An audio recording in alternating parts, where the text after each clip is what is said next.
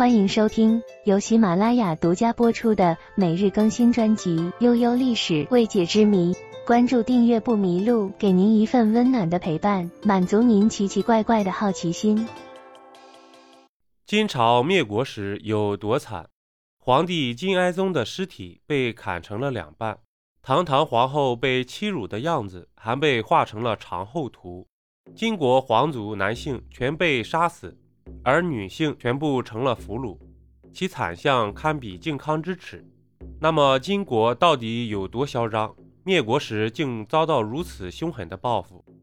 曾经强大的金国又是如何在短短一百多年就突然灭亡的呢？今天我们就来聊聊这个话题吧。公元一一二七年，金兵攻破了北宋的都城。北宋的两位皇帝被俘虏后，皇宫中的皇后、妃嫔、公主们也一起被掳到了北方。而这些女子大部分沦为了金人的玩物，所以北宋的亡国被称之为靖康之耻。而此时欣喜若狂的金人想不到的是。他们在靖康之耻中对汉人犯下的滔天罪行，仅仅隔了一百多年就被蒙古人轻易地复制了下来，用在了他们自己身上。这不得不说是极大的讽刺。而金国在历史上也曾是一个很强大的国家，除了吊打南宋之外，在很长一段时间里，他们也能压制蒙古。蒙古的可汗阿巴海汗。就曾经被金人残忍杀害，这也成了蒙古草原黄金家族永远抹不去的仇恨。由于金人的强行干预，蒙古草原的各个部落之间总是处于各种内斗中。后来，铁木真统一了蒙古草原，统一后的蒙古人展现出了强大的战力，周边的小部落一个个都倒在了蒙古人的弯刀下。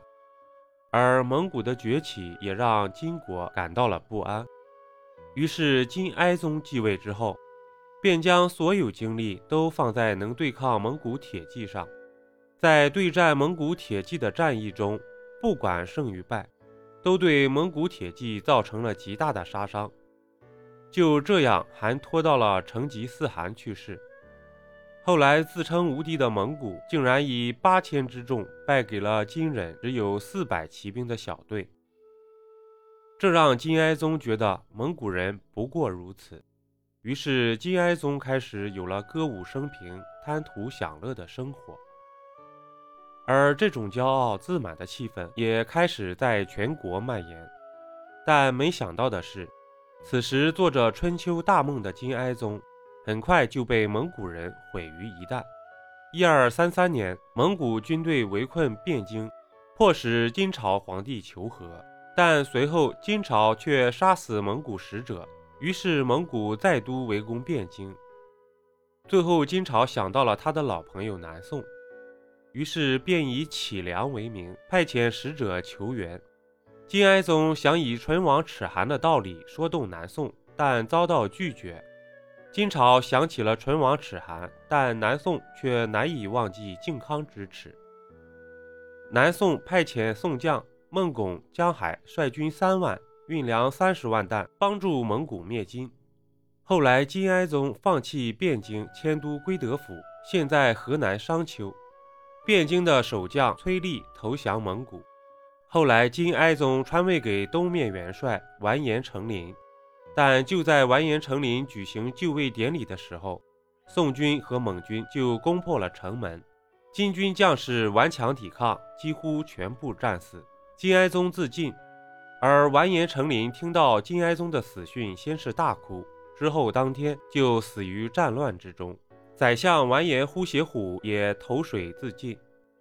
于是上至参政，下至兵丁五百多人一起跳入汝水殉国。金朝在南宋和蒙古的联合进攻下灭亡。那么，金朝灭亡后，那些贵族的结局可以说比起靖康之耻还要惨十倍。靖康之耻，好歹两位皇帝只是被俘虏，而金朝的皇帝惨相却让人不堪入目。金朝的皇帝金哀宗打算自尽后就烧毁自己尸体，但尸体没烧完，南宋的军队就攻了进来。恰好看到倒在湖里的金哀宗，于是他们冲进火海里，把金哀宗的尸体抢了出来。南宋的将领孟拱命令士兵将金哀宗的尸体带回南宋，而蒙古表示他们也需要把尸体拿回去。于是南宋大将孟拱干脆命人把金哀宗尸体分成两半，双方一边一半，分别拿回去交差。而南宋士兵在胜利过后，将金哀宗的皇后虏获，开始了泄愤，不仅对其进行侮辱。还用话记载了这一刻，简直是天道有轮回呢。而金朝贵族的结局更不用说有多凄惨了。北宋靖康之耻是女真人杀进汴梁城，然后掳走了徽钦二帝和北宋宗室百官。但天道有轮回，同样的开封，同样的遭遇，女真人不仅更惨，而且更窝囊。因为是自己人把自己家皇帝的宗亲贵族献给了蒙古人，这就是金朝的倾城之祸。降将崔立打开城门，摧毁守城的器械和封存的国库珍宝。当然，这期间他自己也抢了一波。然后蒙古人就驻兵青城，所以青城这个地方就没有一个人能够跑掉了。女真成了蒙古人的俘虏。女真人还能把北宋的宗室带到北方，但蒙古人可没这耐性。女人可以留下，但男人必须全部杀死。所以这时候的女真贵族只能比北宋更惨。于是大金被灭国。虽然后来经耶律楚材的劝谏阻拦，蒙古人没有能实现大屠杀，但大金的女真完颜皇族却遭到了灭族。所谓风水轮流转。当年金国有多嚣张，被灭之后就有多惨烈。出来混总是要还的。本集播讲完毕，点个关注，订阅一下哦，下集我们不见不散。